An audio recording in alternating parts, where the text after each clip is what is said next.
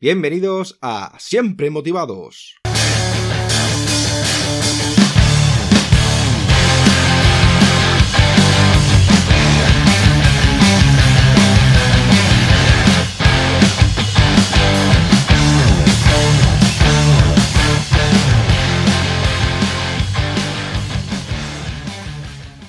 Bienvenidos a Siempre Motivados, soy David Peña y hoy tenemos de invitado a Endika Drame. Endika es sanador energético e instructor de conciencia de la energía sutil. Desde muy joven es un apasionado de la psicología y del estudio de la mente y la naturaleza humana. Su investigación particular le llevó paso a paso hasta la sanación pránica y su misión es difundir la sanación energética y la comprensión de la naturaleza real del ser humano para ayudar a mejorar la sociedad y la vida de las personas. Y sin más dilación vamos a presentar al invitado de hoy. Hola Endika, ¿qué tal estás? Hola David, pues muy bien, muchas gracias por invitarme a tu podcast. Yo estoy muy feliz y es todo un placer tenerte invitado en Siempre Motivados y nos encantaría saber quién es Endika Drame. Yo soy un, chaval, un chico todavía muy joven, de 33 años, que hace aproximadamente unos 7 años encontró su, vocación en la vida y bueno, eh, después de, de, mucho trabajo y de enfocarme mucho, de mucha planificación, de muchos aprendizajes, pues estoy, estoy viviendo mi vocación, la vida que, que, yo creo que he venido aquí a realizar ¿no? en este mundo. Muy bien, somos de la misma quinta entonces, del 86, ¿no? Del 86, sí. Bueno, eh, indica, ¿cuándo y por qué elegiste dedicarte al sector del desarrollo personal? Pues, a, ver, la, historia tiene, si, viéndola en perspectiva, es una historia larga, porque cuando tú vas viviendo el día a día, a veces no te van pasando cosas, ¿no? Y hasta que no pasan años y miras hacia atrás, no lo puedes ver todo en perspectiva. A mí el desarrollo personal siempre me ha gustado mucho desde, desde muy joven. Yo desde que salí de la escuela siempre me había interesado muchísimo la, psicología y de forma autodidacta, porque no, no estudié una, carrera, eh, empecé a leer muchos libros de, psicología. También profesionalmente estuve en el sector eh, comercial, por lo tanto eh, trabajaba mucho con la comunicación y me encantaba muchísimo leer, aplicar cosas, pero muy enfocado a, a un desarrollo personal y a habilidades sociales que me permitiesen pues, desenvolverme bien, ¿no? tanto en el trabajo como en mi vida social. Ahí empecé a profundizar mucho en la, psicología, la persuasión, estudié incluso seducción en su momento cuando era jovencito y fui avanzando y cada vez me fue llamando más la atención eh, al ver los resultados que estaba obteniendo y los cambios que estaba teniendo en mi vida, pues fui enfocándome más hacia la transformación interior.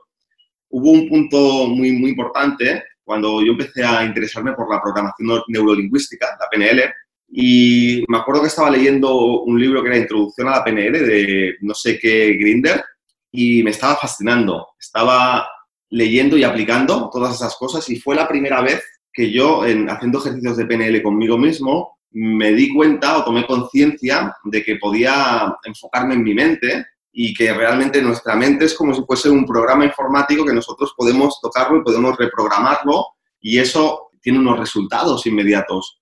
Entonces ahí cuando estamos hablando, yo creo que unos, debía tener ya unos 25 años cuando empecé a profundizar más en la PNL y esto me, me abrió la mente a interesarme más sobre la meditación, porque me di cuenta que cuando yo estaba practicando PNL, en realidad estaba haciendo meditación. La meditación la tenía como algo que estaba ahí interesante, pero que me sonaba muy a místico, muy, muy de oriente.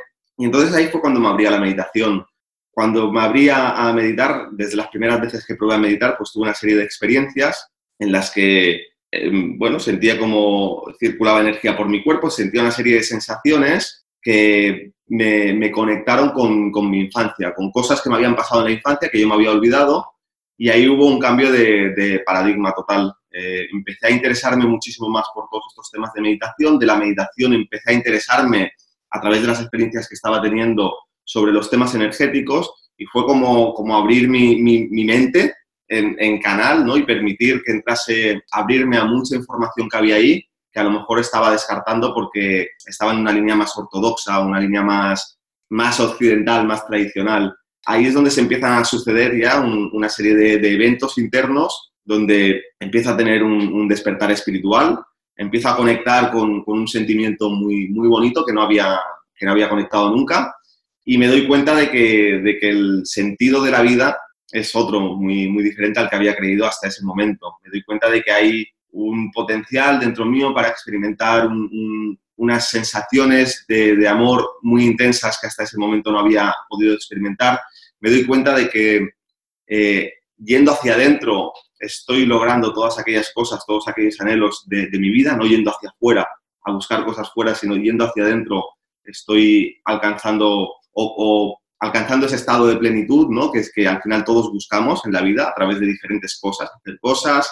Y, con, con, todo esto estuve como unos 6, 7, 8 meses em, donde empecé a aislarme muchísimo de, de mis amistades, eh, empecé a aislarme de todo. Simplemente iba al trabajo, cumplía con mis horas de trabajo y lo único que me interesaba era leer libros sobre, sobre espiritualidad, leer libros, me acuerdo uno de los primeros libros que leí fue El Kibalión, eh, donde antes me lo comentabas de, de, empezar a grabar, ¿no? donde se hablan de la ley de atracción, la ley de equilibrio, un montón de leyes que están ahí, que forman parte de la metafísica, que en realidad cuando profundizas te das cuenta que también forman parte y la ciencia está llegando también a esos reconocimientos, pero que si no tienes una experiencia o no tienes unos referentes o no tienes ya un, un molde psicológico determinado, las dejas a un lado, porque no es algo que te enseñen en la escuela o, te enseñen en, tu vida o en tu familia. Me acuerdo también que leí otro libro que me resonó muchísimo, que es el del poder de la hora, de Cartole, y entonces yo empecé a aplicar, empecé a buscar información por internet de una, una forma eh, totalmente excesiva, o sea, llegaba a casa, me ponía a buscar y empezaba a aplicar cosas, y estuve así como unos 6, 8 meses. Tuve muchísimas experiencias relacionadas con la, con la energía, tuve muchas eh, experiencias relacionadas con la conciencia, con la meditación, con estados alterados de conciencia, y llegó un punto en el que necesitaba ya un, poco de alguien que me marcase un poco una pauta, un mentor o alguien que me dijese cómo orientar todo eso, porque estaba teniendo muchas experiencias, pero no, no estaba encontrando un camino definido, no era como que iba tocando todos los palos. Y ahí fue cuando, cuando decidí ir a buscar algún centro o algún sitio donde hubiese gente que estuviese viviendo experiencias parecidas a la mía y que pudiese compartir pues todo lo que yo sobre todo tenía una, necesidad muy grande de, hablar, de expresar. Pero a mí me daba, me daba vergüenza hablar todo esto con, con mi familia o, o, con mis amigos. Como que tú tienes un patrón social y la gente espera unas cosas de ti y tú no puedes transformarte en otra persona en seis meses porque nadie te va a entender, porque los demás no están viviendo el mismo proceso que, que tú, o porque tú simplemente no puedes ir a una persona y decirle, oye, que estoy muy feliz, y te van a decir, ¿de ¿feliz de qué? Pues mira, yo que sé, que tengo una felicidad dentro que nunca había experimentado. No puedes hacer eso socialmente, tienes que saber con quién comunicas, ¿no? Yo tenía esa necesidad muy, muy grande de expresar y de sacar todo lo que estaba experimentando. O sea, buscaba también un grupo de personas afines y fíjate lo, lo perdido que andaba por ahí que, que yo digo, bueno, ¿y dónde puedo ir? Y lo único que se me ocurrió a mí era ir a un centro de yoga porque no tenía ni idea de, por internet encontraba información, pero no tenía ni idea de dónde estaba la gente que, a lo mejor estaba teniendo experiencias similares a la mía.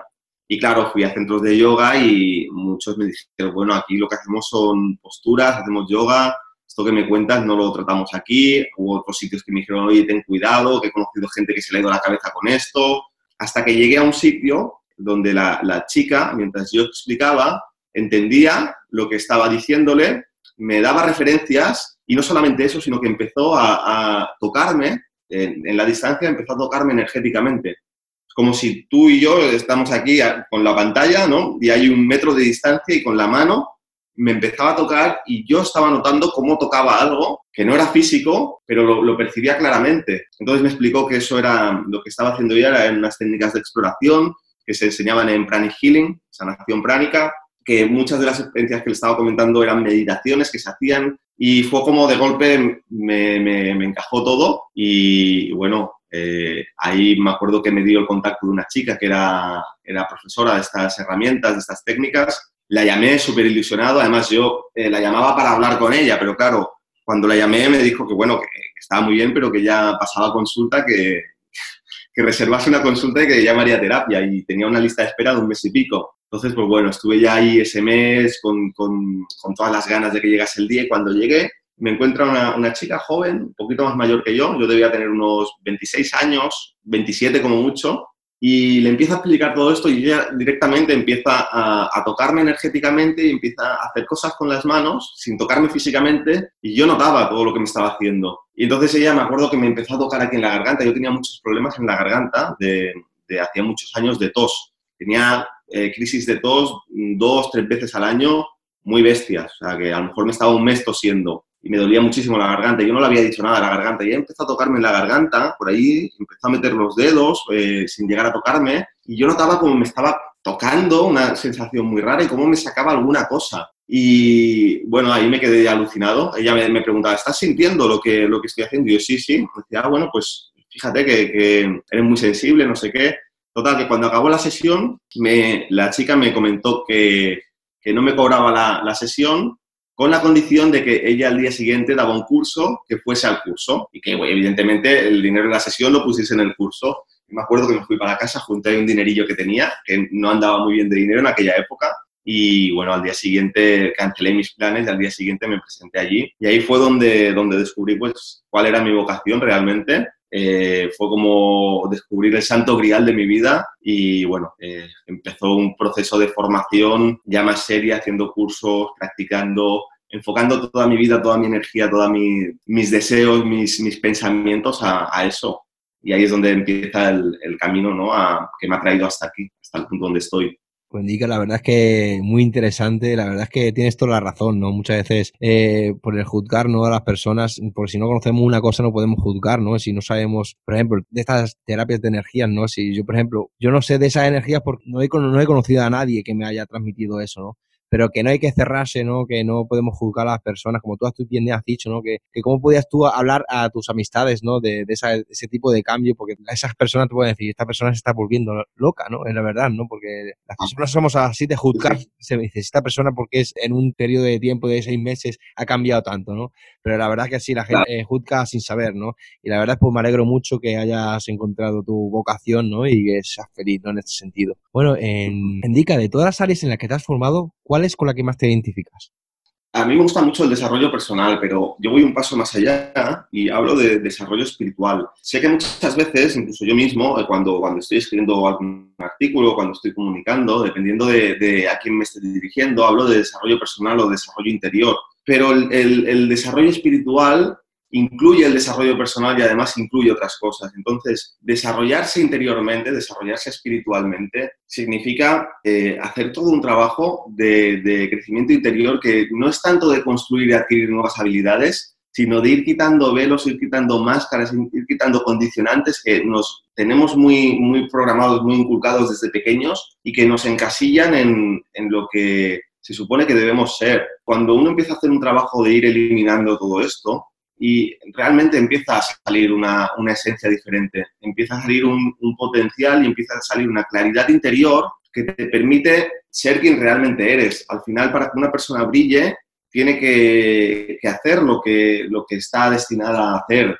Los animales, por ejemplo, no tienen, no tienen problema con esto, porque ellos viven su naturaleza. Una abeja es feliz porque va aquí, va allí, eh, ya está polinizando, está haciendo miel, se va a dormir, no, no tiene, es su propósito, cumple su propósito. Pero nosotros tenemos, los humanos, debido a que tenemos un desarrollo mucho más amplio, tenemos tantas opciones y vivimos en una sociedad donde hay tantas posibilidades que es muy fácil que, nos perdamos, que nos extraviemos. Y además nacemos ya en un ambiente que está condicionado por, por la familia, por, por, la cultura, por un montón de ismos y por un montón de, de cosas que, que, que te inculcan. Entonces el desarrollo espiritual te permite conectar con lo que realmente eres. Cuando conectas gradualmente con lo que realmente eres, ahí surge un, potencial y una energía que evidentemente también te va a llevar a un desarrollo personal, te va a llevar a un crecimiento, a una expansión, a una, una visión mucho más amplia del mundo, de las posibilidades que, tienes, ¿no? Y a una claridad de, sobre todo una claridad mental de qué es lo que tienes que hacer. Que en cada persona va a ser diferente, pero van a tener un denominador común, que es que cuando una persona hace lo que tiene que hacer, lo que ha venido a hacer, va a tener un sentimiento de realización y de plenitud. Y la vida al final yo creo que se trata de eso, de realizarte y de vivir con plenitud, sea haciendo lo que, lo que sea. Entonces, el campo que a mí más me gusta es el del desarrollo espiritual, pero yendo un poquito más a lo, a lo pragmático del día a día, el marketing es una cosa que también me, me encanta. El marketing es la, habilidad de comunicar y es fundamental. Eh, a mí me costaba muchísimo cuando yo empecé a, emprender con, todo este proyecto de ciencia conciencia, con todo el tema de dar cursos, de, dar terapias y con todos los planes que tengo. Eh, yo, a mí me daba, me daba coger un ordenador y, me daba muchísima resistencia tocar todo el tema del marketing, pero al final si uno tiene claro lo que quiere, ¿no? Tienes que también eh, hacer cosas que igual no te gustan tanto. Lo, lo, curioso, lo paradójico es que cuando tú empiezas a hacer algo que no te gusta mucho y al final eh, acabas desarrollando esa habilidad y se te da bien, acabas amando también eso. Muchas veces las cosas que no nos gustan es porque no se nos dan bien y cuando se nos dan bien empiezan a gustarnos más. Entonces el marketing me parece una habilidad fundamental, sea el campo en el que esté cualquier persona, porque es, el, es lo que te da la capacidad de poder llegar a la gente, es lo que te da la capacidad de que la gente te conozca y entonces poder aportar ahí todo tu valor, todos tus dones, tus talentos, pero si no hay un conocimiento de cómo llegar a la gente y cómo comunicar, por muy bueno que seas, es muy difícil que, puedas, que puedas realmente crecer, ¿no? Hablando desde un punto de vista del emprendimiento y dedicar tu vida a una profesión que ames.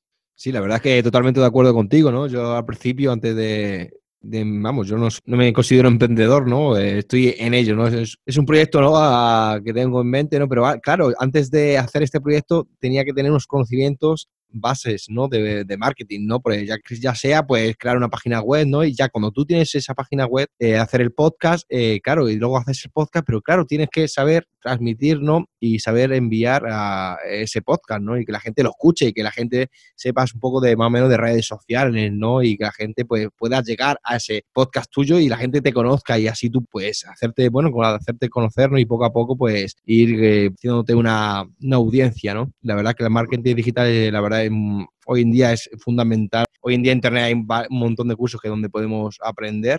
Bueno, eh, Indica, hablando más del tema del desarrollo espiritual, ¿me podrías, ¿nos podrías decir qué es la energía sutil?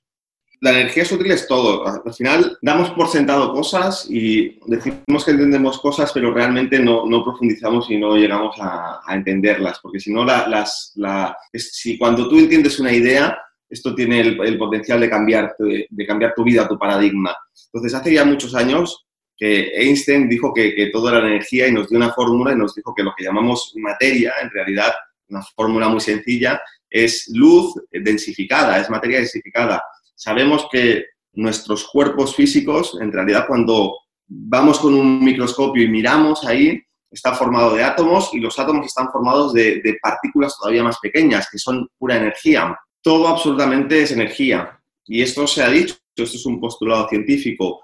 La, diferencia, o sea, la energía sutil es todos los rangos y vibraciones de la energía que van desde los niveles más densos, que es la materia densa, el reino mineral, a los niveles más elevados de vibración, que es espíritu. Espíritu y materia son la misma cosa y solamente difieren, son las dos polaridades de, de una misma cosa que es todo lo que existe. Entonces, este espíritu es el nivel más alto de vibración de la materia y la materia densa es el nivel más bajo de vibración, más denso de ese espíritu. Todo lo que hay ahí entre medio es energía sutil. Cuando nos vamos al nivel más denso y empezamos a, a ir hacia niveles más sutiles, vemos que la materia pasa de un estado sólido a un estado líquido, luego de un estado líquido a un estado gaseoso, luego pasa de un estado gaseoso a un estado plasmático y tenemos las herramientas que tenemos, tecnológicas y científicas, para medir, pero todos los estados de materia cada vez se van volviendo más sutiles. Cuando se vuelven más sutiles, la vibración es más alta y cada vez se expanden más. El plasma es el primer nivel de, la materia que ya tiene unas connotaciones y tiene unas características muy energéticas. Es como un gas con, carga, con una carga eléctrica. El plasma es estas cosas que cuando yo me acuerdo cuando iba al bazar con mi madre, venden unas bolas de cristal que las conectas y las tocas con los dedos y salen como unos rayos. No sé si tienes la, imagen. Eso es plasma. Entonces, este plasma, si nosotros tuviésemos la tecnología, veríamos que a medida que vamos cada vez acelerando la vibración de sus moléculas, se va transformando en otros estados de la materia. Entonces, nosotros tenemos un cuerpo físico y este cuerpo físico es la parte más densa de nosotros, pero tenemos también cuerpos o campos energéticos en todos los otros niveles. Otra cosa es que no seamos conscientes de ello, y esto es otro tema, pero ahí están y, forman parte de nuestra conciencia, forman parte de nuestra experiencia. Entonces, esto se puede desarrollar, esta capacidad se puede desarrollar y nos podemos hacer conscientes de estos niveles mucho más sutiles. Cuando nos hacemos conscientes de estos niveles sutiles en nosotros mismos, empezamos a percibir también esta energía sutil en el medio ambiente que nos rodea, en otras personas pero también en los espacios, en las cosas, en los lugares.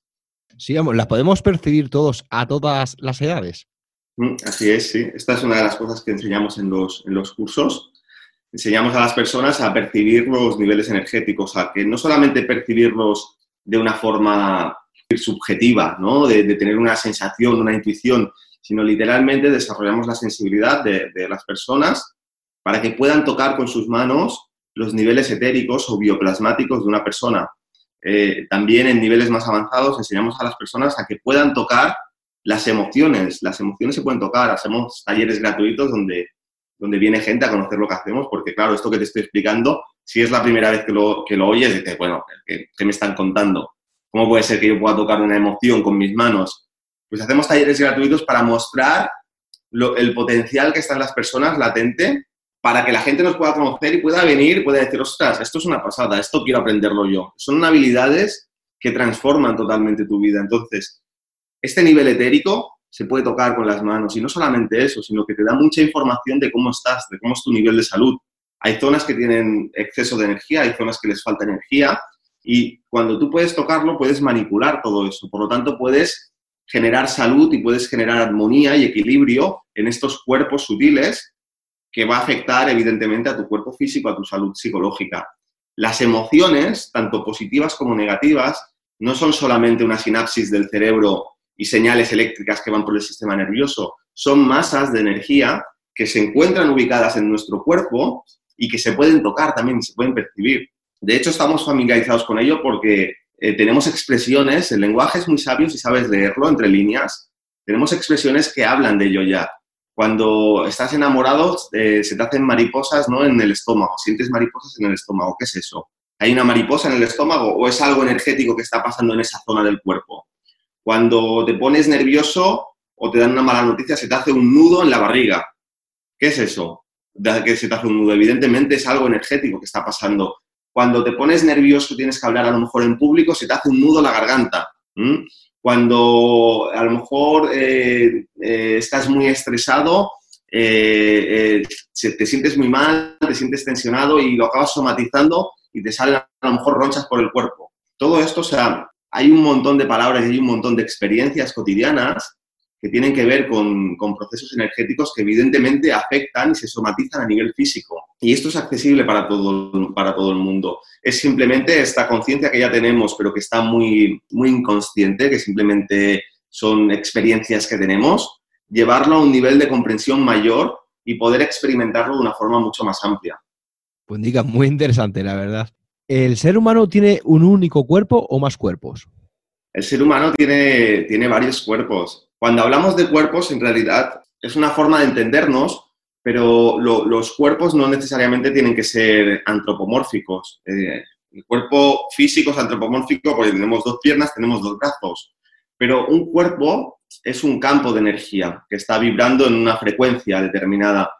Cuando hay diferentes niveles vibratorios que en realidad son diferentes, podríamos llamar, dimensiones o planos de conciencia. El nivel más denso es el cuerpo físico y este es el que estamos familiarizados, pero dentro de este cuerpo físico, o mejor dicho, rodeando este cuerpo físico y también interpenetrándolo, tenemos un cuerpo etérico. Pues este cuerpo físico y este cuerpo etérico forman parte de lo que llamamos dimensión física. Eh, hay que entender que cuando hablo de interpenetrar es como, eh, te puedes imaginar una, piedra y te puedes imaginar un, vaso con agua y te puedes imaginar el, aire que nos rodea, que es gas. El nivel de, sutileza que hay entre una piedra y el aire que nos rodea es, muy grande, ¿verdad? Y son, sin, sin embargo, solamente son tres estados de la materia. Imaginemos que estos estados de la materia, más allá del gaseoso, también proporcionalmente son mucho más sutiles. ¿Qué pasa? Cuando tú tienes, por ejemplo, una esponja que es, densa, es física, pero es muy porosa y la metes dentro del agua, el agua automáticamente entra dentro de la esponja y se encuentra fuera y dentro de la esponja al mismo tiempo, porque la esponja es permeable al agua. Pues este cuerpo etérico actúa de una forma similar con nuestro cuerpo físico, que es como una esponja, y lo interpenetra. Este cuerpo etérico es lo que mantiene al cuerpo físico y a todas las células en coherencia. Es el campo electromagnético de, de lo que es un ser humano. Si nos vamos más allá, tenemos un cuerpo emocional que también es un campo energético en una vibración determinada y es lo que nos permite experimentar sensaciones y emociones. Eckhart Tolle habla de este cuerpo mental, por ejemplo, Eckhart Tolle, el autor del libro El Poder de la, Hora, que hizo una referencia antes, habla de la parte más densa y más tóxica de este cuerpo emocional y lo llama cuerpo dolor. Y es todo ese cúmulo de emociones negativas que tenemos que hace que nosotros disfrutemos en cierta forma con el dolor. Por ejemplo, yendo a ver una película de miedo, o por ejemplo, viendo las noticias, no y viendo el drama social, tal, hay una parte de nosotros que, aunque es desagradable, hay una parte que le atrae eso.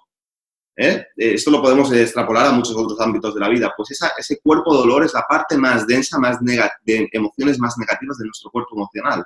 Pero hay una otra parte que es eh, cuerpo dolor, no, cuerpo de éxtasis, podríamos decir, o cuerpo de devoción, que es ese estado devocional o ese estado de éxtasis divino que a lo mejor está muy asociado a los religiosos, pero también a la gente que hace meditación o que está muy asociado también a estados de inspiración, donde un artista a lo mejor contacta con un sentimiento y quiere transmitirlo. Todo eso forma parte de este cuerpo emocional.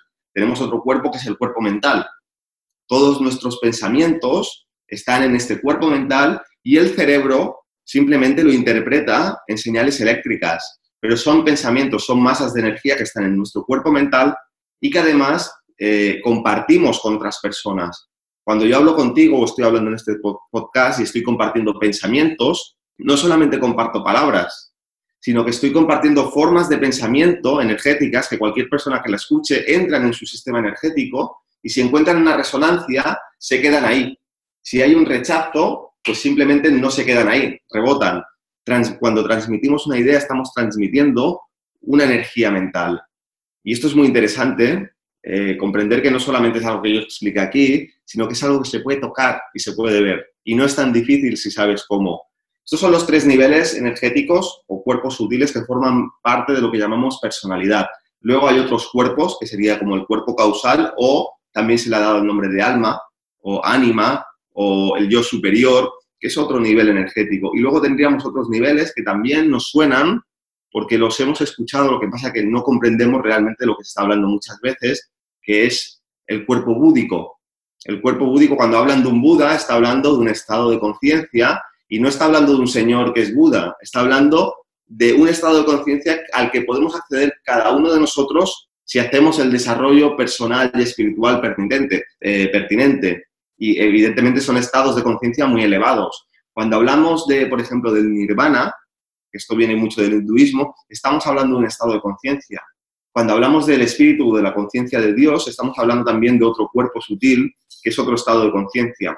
Podríamos dividir eh, todos estos estados de conciencia en siete grupos, que son siete cuerpos o siete tramos de vibración que van desde un nivel más denso a un nivel más sutil, igual que en el físico, va de un nivel sólido a un nivel atómico y hay ahí muchos niveles de densidad, pues esto se repite siete veces en siete cuerpos. estos son los siete cuerpos de un ser humano, pero ocurre que no estamos conscientes de todos ellos. Estamos sobre todo conscientes de los tres primeros niveles y a medida que vamos haciendo un, camino de desarrollo interior, de desarrollo espiritual, nos vamos haciendo conscientes de niveles más elevados. ¿Cómo podemos desarrollar nuestra conexión con nuestros cuerpos de forma sencilla en nuestro día a día para mejorar nuestro bienestar? Pues muy sencillo. Y esto también es una de las trampas del camino del desarrollo espiritual muchas veces es una forma, se utiliza como una forma de escapismo, es decir, pero como no quiero reconocerlo, me, voy a, un nivel donde yo estoy soñando y estoy fantaseando y me estoy imaginando que yo soy, pues yo que sé, una buena persona, que todo está bien. Esto, la espiritualidad eh, es muy propicia a que sirva como un método de escapismo. Esto no es espiritualidad. En realidad, si nosotros queremos eh, desarrollar nuestra conciencia y queremos conectar con estos niveles superiores, tenemos que empezar por los niveles más densos. Entonces, si tú quieres hacerte consciente de los cuerpos sutiles, lo primero que tienes que hacerte consciente es de tu cuerpo físico. Tienes que estar presente en este momento y tienes que aprender a estar con plena atención en todo lo que ocurre dentro tuyo y fuera en todo momento. A medida que tu, tu conciencia se vaya anclando en tu cuerpo físico, vas a empezar a darte cuenta de muchas cosas que hay en ti y esto te va a permitir ir cambiando eh, traumas o ir disolviendo traumas, emociones negativas, reacciones, programas, un montón de cosas que están ahí que te hacen vivir en piloto automático. A medida que este proceso se va dando, porque tú estás atento a tu cuerpo físico, es inevitable que te vayas haciendo cada vez más consciente de este cuerpo etérico. Una forma muy sencilla de empezar a desarrollar esta sensibilidad del cuerpo etérico es simplemente poniendo atención a todo tu cuerpo físico, relajando todo tu cuerpo y cada vez que inhalas y exhalas, imaginándote o, tratando de sentir que lo haces a través de cada poro de tu piel. Como volviendo al, ejemplo que puse antes de una esponja, como si fueses una esponja dentro de un océano y cada vez que inhalas y exhalas estás absorbiendo y exhalando agua a través de todos tus poros. Entonces, gradualmente, si tienes un mínimo de, capacidad de concentración, te vas a empezar a dar cuenta de que en tu cuerpo físico existen una serie de vibraciones y de movimientos que en realidad puedes pensar, si no te han explicado qué es, que es eh, cómo circula tu sangre o que simplemente es una sensación física, pero en realidad es una sensación energética. Entonces ahí, desde ese nivel físico, desde estar presente en tu cuerpo, te puedes ir haciendo consciente de tu cuerpo etérico. Cuando estás consciente de tu cuerpo físico y tu cuerpo etérico, vas a empezar a hacerte consciente de tus emociones, no como algo vago o algo subjetivo que experimento y estoy feliz o estoy triste o me siento cómodo o incómodo, sino como sensaciones muy definidas que están ubicadas en diferentes partes de tu cuerpo. Y esto tiene que ver con diferentes chakras o diferentes puntos de energía donde se movilizan estas energías emocionales. A medida de que tú estás presente de tu cuerpo físico, etérico, y empiezas a ser consciente de todas las emociones y de cómo se mueven las emociones a través tuyo, inevitablemente significa que estás haciendo un trabajo de desarrollo mental y de control mental y estás en un estado meditativo. Significa que tu mente está aprendiendo a estar en silencio, observando todo lo que ocurre. ¿Qué significa eso? Que te vas a hacer en todo este proceso consciente de tu mente, de tus pensamientos. Y así vamos a ir subiendo, porque cuando con tu cuerpo físico, tú estás presente en tu cuerpo físico, estás consciente de, las vibraciones energéticas que hay de tu cuerpo etérico, tus emociones están calmadas porque tu mente está observando y, tu mente no está creando pensamientos continuamente, ¿qué ocurre ahí? Que como va a haber un silencio interno, te vas a empezar a hacer consciente de la voz de tu alma o la voz de la conciencia, que es una vibración tan sutil que cuando existe mucho ruido emocional y mental, uno no es capaz de captar, pero cuando hay silencio interior, puedes empezar a captarlo. Y esa voz de la conciencia, esa voz del alma, es que estás empezando a hacer consciente de ese nivel que llamamos alma o nivel causal. Entonces, aquí podríamos ir continuando, pero creo que ya he llevado el proceso a un nivel eh, relativamente muy avanzado. Cuando uno está conectado con su alma, está conectado con su propósito de vida.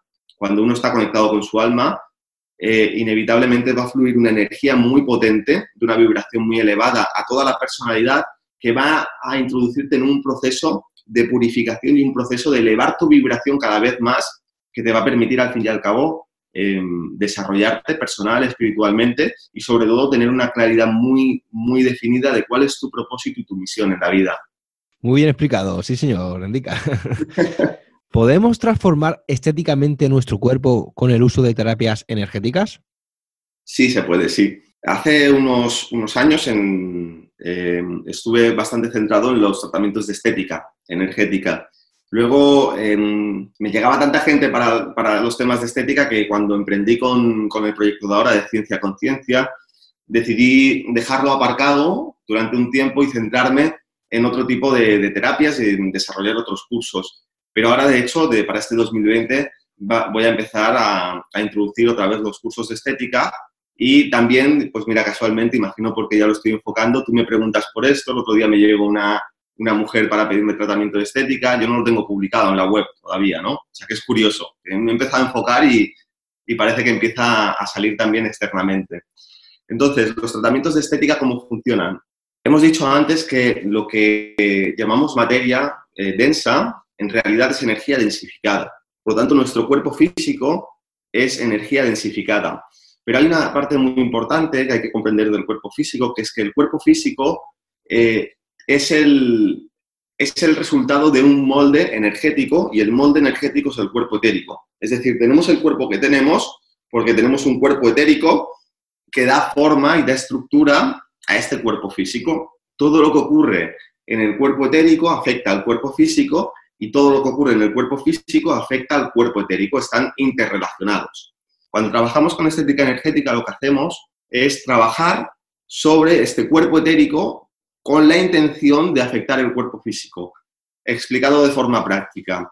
Por ejemplo, un tratamiento que estoy haciendo ahora, que justo empecé ayer, estrías. un chico que le han salido estrías la verdad que ha empezado a entrenar hace poco y nada más empezar a entrenar le han salido estas estrías por toda la zona de los hombros, del pectoral, por la zona abdominal. Estas estrías, cuando tú exploras esa zona energéticamente en este nivel etérico, percibes que ahí no solamente una estría es que la piel se ha roto, se ha desgarrado, pues a nivel etérico también puedes percibir que hay una zona que está mucho más débil, que es donde está la estría. Si tú trabajas sobre esa parte del cuerpo etérico, fortaleciéndolo, reestructurando toda esa energía, lo que va a producir es un efecto a nivel físico. Entonces, eh, así es como se trabaja con estética. Pondré otro ejemplo, arrugas de expresión o lifting facial. Todas las arrugas de expresión tienen una carga energética. Las arrugas, hay personas que tienen muchas arrugas y otras menos. Hay un punto genético que tiene que ver con la elasticidad de la piel, con el colágeno, pero hay otra parte también que tiene que ver con las emociones y con el tipo de vida que llevamos. Cuando tú exploras las arrugas de expresión de una persona, vas a poder percibir que ahí hay una energía emocional y hay una energía etérica congestionada muy densa, que hace que la, energía fresca no pueda circular por ahí. Y entonces, ¿qué pasa? La parte física envejece. La parte eh, física se vuelve menos flexible, se vuelve menos vital, porque la energía no puede circular por ahí porque hay una zona donde hay una energía muy densificada que no permite que pase energía fresca. Cuando tú trabajas con estética, vas a trabajar sobre esas energías en las arrugas y luego lo que vas a hacer una vez que lo eliminas es meter una energía muy fresca, muy viva, que va a activar toda, a nivel celular toda la piel. Entonces, con la estética se puede trabajar de, esta forma. Cuando pondré otro ejemplo, pérdida de peso. Una persona eh, cuando quiere perder peso, pues lo primero que tiene que hacer es dieta, ejercicio y demás. Pero cuando tú exploras energéticamente la zona donde hay tejido graso, la grasa tiene una energía determinada, que es diferente a la de la piel y es diferente a la del tejido muscular. Entonces, tú puedes trabajar directamente con esa grasa a nivel etérico, la localizas y vas a meter un tipo de energía dentro que va a ayudar mucho a que esa grasa se queme, se acelere mucho el proceso de quemar esa grasa. Entonces, cuando tú vas haciendo estos tratamientos, he puesto diferentes ejemplos, de forma regular, el cuerpo físico responde. Al fin y al cabo, la, terapia de estética energética es una forma para trabajar con el cuerpo, con el, con el molde del cuerpo físico, para que transformando este molde, el cuerpo físico se pueda transformar. Es un poco abstracto, esto es más fácil de ver que, casi que de explicar, porque esto, todo esto que estoy hablando son resultados que se notan sesión a sesión. ¿eh? Bueno, pues una cosa que me, para mí hoy en día es bastante fundamental es el ser agradecido, ¿no? Por eso me gustaría que nos hablaras del gran poder de la gratitud. Pues, bueno, sin duda, ya que estamos hablando de, temas así desde un enfoque muy energético, lo, voy a tratar de explicar desde ese mismo enfoque. La gratitud, igual que cualquier emoción, es una vibración. Pues si tú sabes cómo tocar la energía, tú puedes tocar la energía de la gratitud y vas a ver que tiene una textura, tiene una vibración si tocas la, energía de la ingratitud o, de la tristeza, vas a ver que tiene una vibración muy diferente. Cuando tú generas esta energía de gratitud porque eres agradecido a la vida, a las cosas que te dan, te estás permitiendo a ti mismo crear estas vibraciones dentro tuyo. Cuando tú eh, llenas los espacios que hay energéticos dentro tuyo de energías como gratitud, como amor, como eh, compasión, como paz interior, ¿qué ocurre? Que el espacio puede estar lleno de una emoción al mismo tiempo. No puede haber dos polaridades en el mismo lugar. Si yo, por ejemplo, estoy feliz, no puedo estar triste porque estoy feliz. Solo en la medida que dejo de estar feliz estoy triste. Si yo estoy agradecido, no puedo estar en la polaridad opuesta. Si yo, por ejemplo, tengo la capacidad de admirar a las otras personas y admirar las cosas buenas de la vida, no puedo sentir envidia o celos porque es la polaridad opuesta. Entonces, la gratitud, el, el hecho de algo tan simple como ser agradecidos en el día a día, con todas las cosas buenas que tenemos, las cosas buenas que nos pasan, con todos los logros que vamos teniendo con las personas, eh, nos estamos permitiendo llenar nuestro nivel energético, nuestros cuerpos, de esta vibración. Por lo tanto, es un trabajo, diría, eh, no es simplemente algo psicológico, algo así como de pensamiento positivo, es un trabajo científico. Estamos trabajando con energías. Aquellas energías que tú creas, aquellas energías que tú te permites experimentar, son las que van a conformar tu realidad y son las que van a conformar la vibración de tu cuerpo energético. Además, no solamente eso, cuando hay vibraciones muy densas en nuestro cuerpo porque hay emociones negativas, hay pensamientos negativos, esto nos enferma. No porque, em, porque uno piense bien y el otro piense mal, ya está, uno se va a enfermar y el otro no, sino porque desde un punto de vista energético las emociones más negativas o más densas, los pensamientos negativos, tienen una vibración muy baja. Entonces son energías densas. ¿Qué pasa cuando hay energías densas en nuestro cuerpo? Que la energía no puede circular por nuestro cuerpo. Imaginemos el ejemplo de antes, de la esponja. Esta esponja, como es permeable, la ponemos dentro del agua y el agua está dentro y fuera de la esponja al mismo tiempo. Pero imagínate que esta esponja la ponemos primero en, un, en un barreño con yeso y el yeso se queda todo impregnado por dentro de la esponja. Este yeso es más denso que el agua y luego metemos la esponja dentro del agua. ¿El agua puede entrar dentro de la esponja? No, porque está llena de yeso. Ese yeso son las emociones negativas y ese agua es la energía de la vida, la energía del amor, la energía sutil que cuando puede circular a través nuestro promueve la salud y promueve que todo nuestro cuerpo esté vitalizado y energético. Ya hablando más eh, de trayectoria profesional, ¿Cuáles son los problemas o inquietudes más frecuentes de las personas que se ponen en contacto contigo?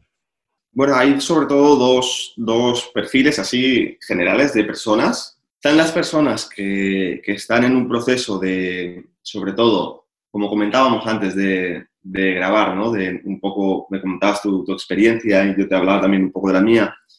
Personas que han pasado crisis y que están ya cansadas del tipo de vida que, que están viviendo. Personas que, que, no, que a lo mejor lo tienen todo, aparentemente, ¿no? Lo que la sociedad te marca que es una, una vida de éxito y aún así se sienten profundamente vacías. Eh, personas que, que, están sufriendo en su vida y que no saben ¿no? cómo salir de ahí y saben que, que, el, que el, sistema no, no, aporta soluciones para sus problemas, solamente aporta anestésicos. Entonces, eh, son personas que están en un proceso de, de, de despertar interno y un despertar interno solamente puede venir dado a través de una crisis. Es decir, cuando uno toca fondo, es cuando uno decide probar algo nuevo, cuando uno decide cambiar ¿no? patrones de su vida. Y muchas personas llegan en este, en este momento, iniciándolo o que ya lleva un tiempo, ¿no? y en ese camino de búsqueda de cosas nuevas, pues llegan a, estos temas más energéticos. Luego también hay otro perfil, que son personas que simplemente eh, bueno, tienen alguna enfermedad o tienen algún problema psicológico que llevan arrastrando muchísimo tiempo y que simplemente no, están, no, son capaces de sanar con, la medicina tradicional o con la medicina alopática eh, o, están tomando muchas pastillas y, ya les está haciendo daño y buscan algo alternativo como, bueno, como opción, ¿no? De decir, bueno, ya de perdidos al río voy a probar lo que sea, ¿no? Y entonces, sobre todo, llegan estos dos perfiles de, de personas básicamente. Eh, luego también llegan algunas personas que realmente están interesadas en, este mundo, ¿no? Y son personas que tienen una espiritualidad muy desarrollada y saben, tienen claro lo que, lo que buscan. Pero esto, el porcentaje es menor, sobre todo llegan de los del primer tipo y también bastantes del, del segundo tipo. Bueno, Indica, llega el momento de las recomendaciones. ¿Qué recomendaciones o consejos nos darías para conectar mejor con nuestro yo interior, querernos más y confiar más en nosotros mismos?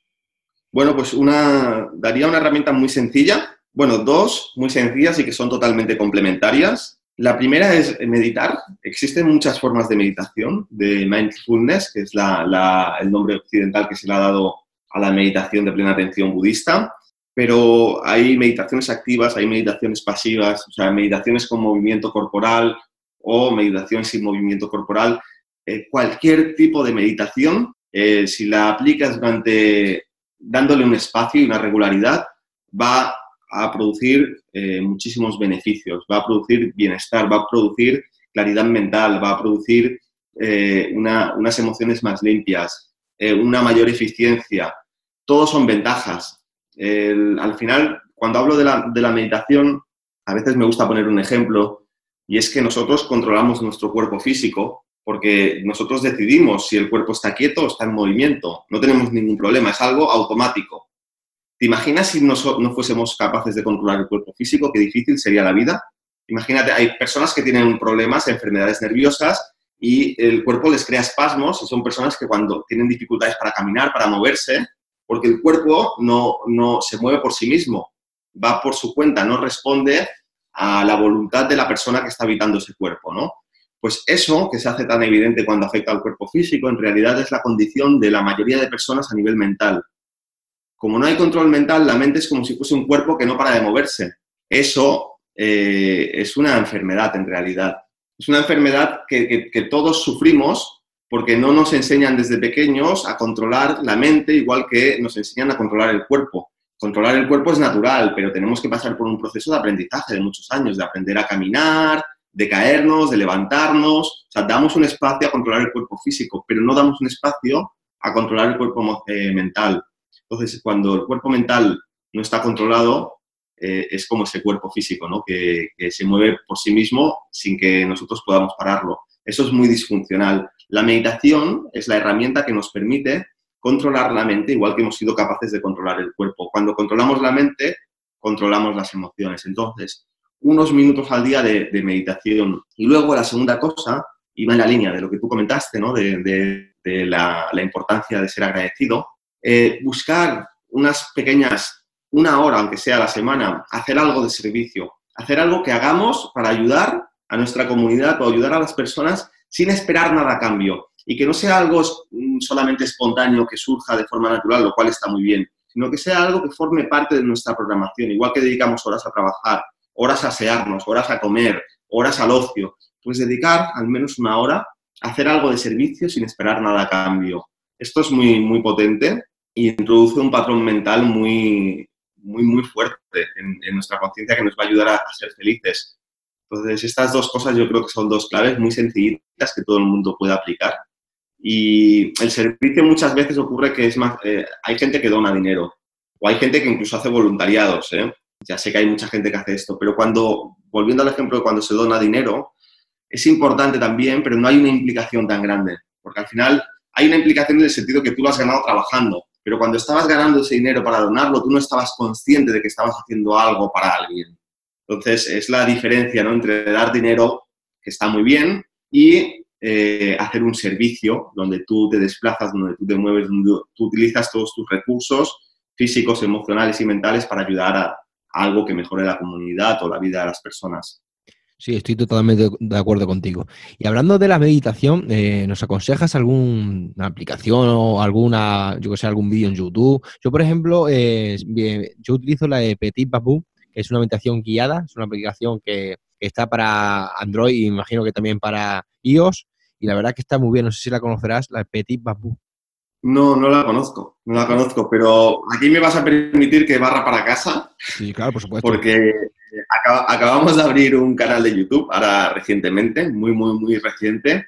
Y ahí en el canal de YouTube, aparte de subir vídeos donde, donde hablo de todo esto que estamos hablando aquí, eh, aparte también de, de, subir cursos gratuitos, ahora por ejemplo estamos con un curso que se llama Curso Manifiesta el Alma, de nueve módulos donde vamos a desarrollando mucho todo lo que hemos hablado aquí, pero, pero en un curso y de forma práctica con ejercicios. Tenemos también una lista de reproducción, cada semana subimos una meditación. Nosotros nos reunimos cada miércoles, hacemos meditaciones en grupo en el centro y luego estas las grabamos y las subimos a, YouTube. Así que el canal de YouTube se llama Ciencia Conciencia. Igual que la página web que es cienciaconciencia.com, pues el canal de YouTube es Ciencia Conciencia. Como es muy nuevo, eh, si, no, si alguien se mete y no, no sale el canal de YouTube, desde la página web, en la parte de abajo del todo están los enlaces a redes sociales. Y ahí se puede clicar en, en YouTube y cuando entréis en el canal, pues veréis que hay una lista de reproducción que es de meditaciones y vamos subiendo bastantes meditaciones. Pues eso está muy bien, indica. Pues, ¿qué dos libros recomendarías a los oyentes relacionados con la energía sutil y la sanación energética? Voy a recomendar el primer libro, El Kibalión, eh, voy a recomendar tres libros, si me permites. Ayón, que nos habla de las leyes del universo, las leyes científicas del universo, que rigen eh, absolutamente todo, el cosmos y también nuestras vidas. Es un libro metafísico muy conocido que, te pone en el marco correcto ¿no? de, entender cómo funciona la vida y son esas grandes leyes que, que están actuando en nuestra vida aunque no seamos conscientes y que podemos hacerlo de, podemos vivir de una forma para, que estas, para ir con la corriente de estas leyes y no contra corriente. Entonces, el primer libro que recomendaría es el Kibalión. Eh, se puede encontrar en PDF muy fácil en, Internet poniendo el Kibalión y además es, abierto, es gratuito, no, no, es pirata. El segundo libro que recomendaría es eh, Sanación Pránica, que se llama Milagros mediante la sanación pránica. Eh, es un libro escrito por eh, Choa Koksui, que es un gran maestro de la sanación moderna. Y es un libro explicado en un lenguaje súper sencillo para todos los públicos y muy práctico. Son técnicas muy avanzadas, muy sintetizadas de sanación energética, que es una de las bases también de nuestra escuela de sanación. Nosotros hemos bebido mucho de la fuente de sanación pránica, entre otras escuelas de sanación. Y bueno, pues hay uno que está conectado con un libro, Equivalión, con las leyes universales, otro con la sanación energética y cómo generar a través de estas herramientas salud y bienestar. Y el tercero, que ya lo he comentado antes, El poder de la hora, de Eckhart Tolle, que es un libro fundamental para entender realmente qué es lo que es la meditación, porque muchas veces la meditación se, asocia a sentarte, cerrar los ojos, incluso a un tipo de, estilo de vida, ¿no? Casi que parece como que la gente que medita, pues eso, es, que medita en serio, que se aísla, se va a las montañas o viste de blanco, yo qué sé. El poder de la hora es un libro donde te habla del estado de presencia, que al fin y al cabo es el estado de meditación, cuando uno está presente, está meditando, y a mí me fue eh, extremadamente revelador y útil porque yo empecé a practicar la meditación en, el trayecto en tren que hacía desde cuando empecé desde mi ciudad a Barcelona a trabajar. Entonces ahí tenía media hora de viaje que no tenía nada mejor que hacer y ahí empecé a meditar porque estaba leyendo El Poder de la Hora y empecé a comprender que podía aplicar la meditación en cualquier lugar. Por lo tanto, no requirió que invirtiese un tiempo o cambiar un hábito de crear un espacio de meditación, sino que empecé a utilizarlo en cosas que ya hacía en el día a día. Y luego eso ya me llevó a tener el deseo y las ganas de empezar a meditar también sentado en mi casa. Entonces esos son tres grandes libros que recomendaría a cualquier persona. ¿Y qué película nos recomendarías? Pues mira, con películas lo tengo más complicado porque, claro, me gusta mucho leer a mí, leo mucho y estoy tan, tan, podría decir que tengo una divina obsesión con todos estos temas que estoy siempre leyendo y pensando en estas cosas y en nuevos proyectos y demás. Entonces, cuando me pongo una película, me, me gusta ponerme algo relajado, algo que sea un poco más de fantasía, de aventuras, algo que me permita desconectar. Así que de desarrollo espiritual me viene alguna a la mente, pero tampoco mm, me, me, nace como decir, bueno, te la recomiendo, porque no, no me nace tanto. Pero sí que me voy a permitir recomendar una serie que no tiene nada que ver con esto, pero me está encantando, la estoy viendo ahora, llevaba tiempo sin ver series, que es una serie de aventuras que se llama Carnival Row, que está, creo que está en Prime Video, que, bueno, es una serie de aventuras con personajes mitológicos, hay hadas, hay em, eh, centauros, creo que se llaman, y demás, hay humanos, pero no es una, una serie así infantil, sino que es como un contexto así mitológico, de aventuras y tal, pero es una serie para adultos tiene sus momentos ahí de intriga policíaca, tiene algunos momentos donde también hay no violencia explícita, pero hay asesinatos y demás. Y bueno, no tiene nada que ver con nada de lo que hemos hablado aquí, pero me está gustando mucho. Claro, por supuesto, esto cada uno recomienda lo que quiere, ¿no? Yo esa, mire, esa serie la he visto porque, bueno, yo soy, estoy abonado a Netflix y a Prime Video. Bueno, lo bueno que tiene Amazon que... ¿La has visto? No, no, estoy, eh, la quiero ver porque la serie hace poco. Y estoy viendo ahora la de Jack Ryan, que es más del tema de la CIA y cosas de esas, ¿no? Y cuando termine esa serie, voy a empezar con, con esa serie que has dicho. La gente, la gente está hablando muy bien de esa serie, ¿eh? Sí, sí, ya te digo que yo soy bastante eh, exigente en el sentido de que, a ver, me, utilizo las series y todo eso para desconectar. Eh, yo no tengo tele en casa, pero tenemos el Netflix, tenemos HBO, tal, todas estas plataformas. Entonces yo cuando, cuando, cuando me apetece desconectar, digo, claro, ahora me pondría a leer, pero a veces lo que necesito es que mi mente se quede totalmente, sin pensar, sin tener que forzar ni nada.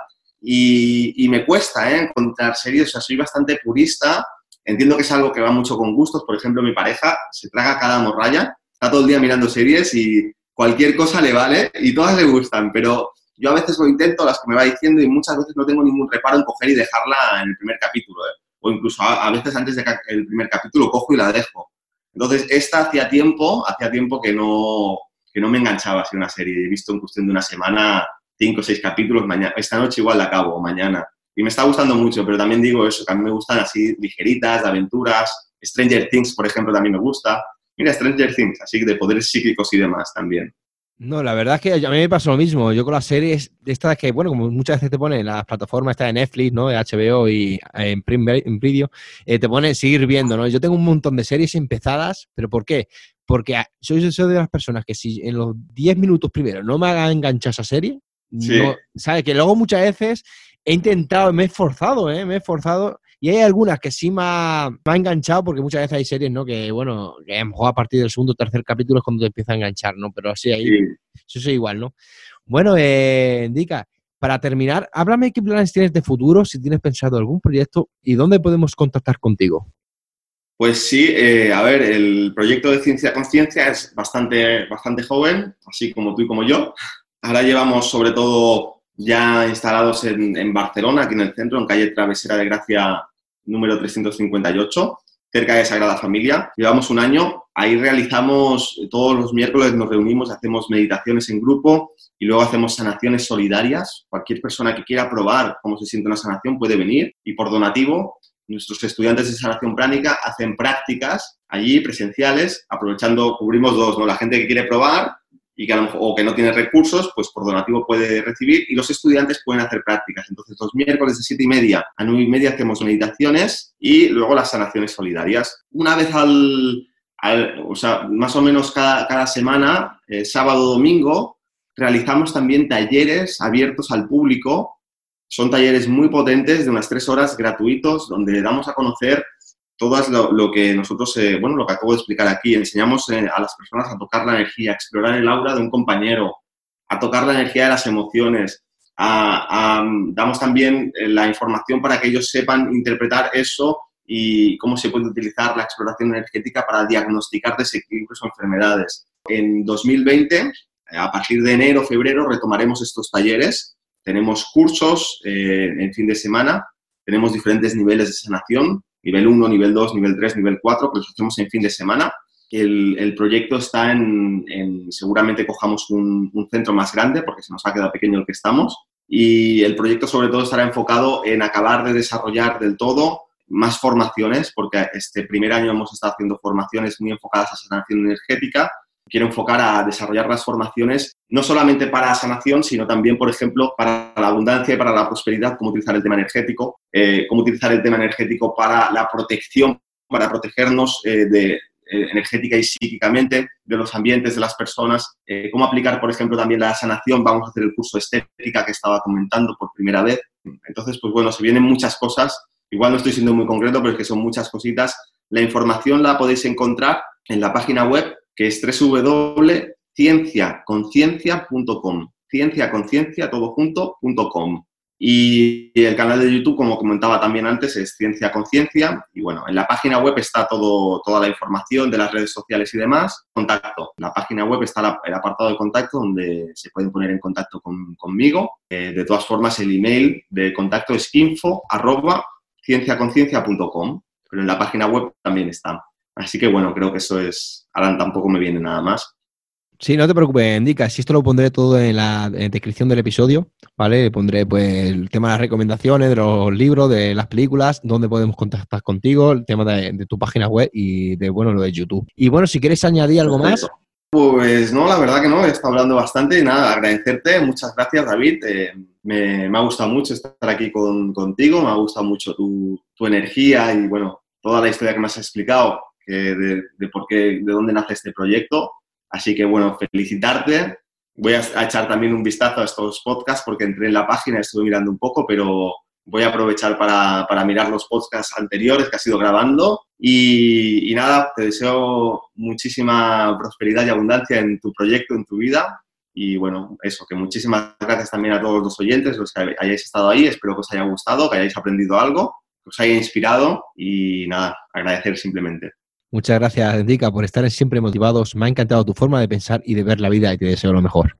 Damos por finalizado la entrevista de hoy. Muchísimas gracias por colaborar en Siempre Motivados. Ha sido un gran honor tenerte y conocerte como persona. Te deseo lo mejor y cuando quieras volver estaré encantado de recibirte de nuevo. Muchas gracias por todo y como digo siempre, hay que estar siempre motivados. Smile.